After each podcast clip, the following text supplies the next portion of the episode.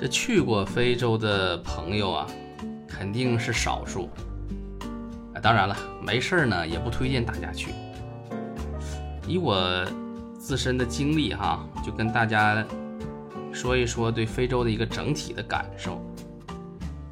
以为非洲是一片贫瘠，老百姓衣不蔽体、食不果腹的朋友呢，要大跌眼镜了。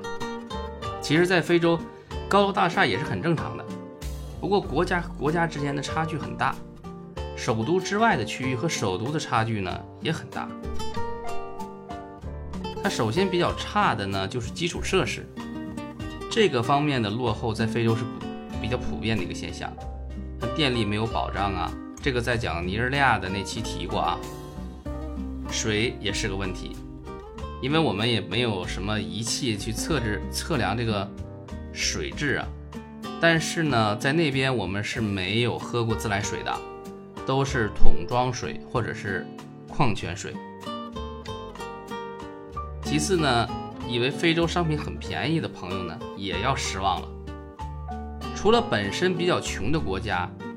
它当地产的农作物是比较便宜的，其他的东西基本都比国内贵，因为缺少工业嘛，本国生产不了就要依赖进口，那成本自然就要更高一些了。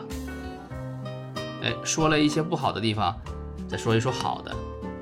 一九年呢，我去卢旺达出差，碰到一个中国同胞在当地投资酒店，简单了解了一下，他不需要当地的长居卡。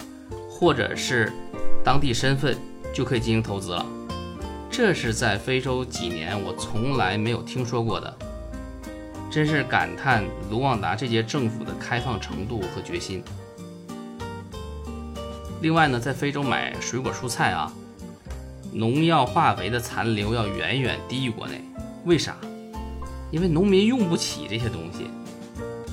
那当然了，他们的卖相也没有国内的好。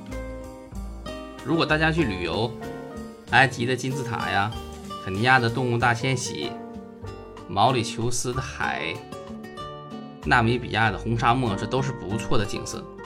然而我一个都没去过，只有看别人朋友圈的份儿。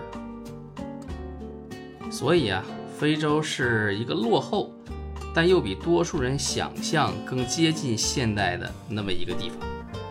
好了，今天呢就聊这么多。感谢您的收听，欢迎留言。如果我知道的一定知无不言，言无不尽。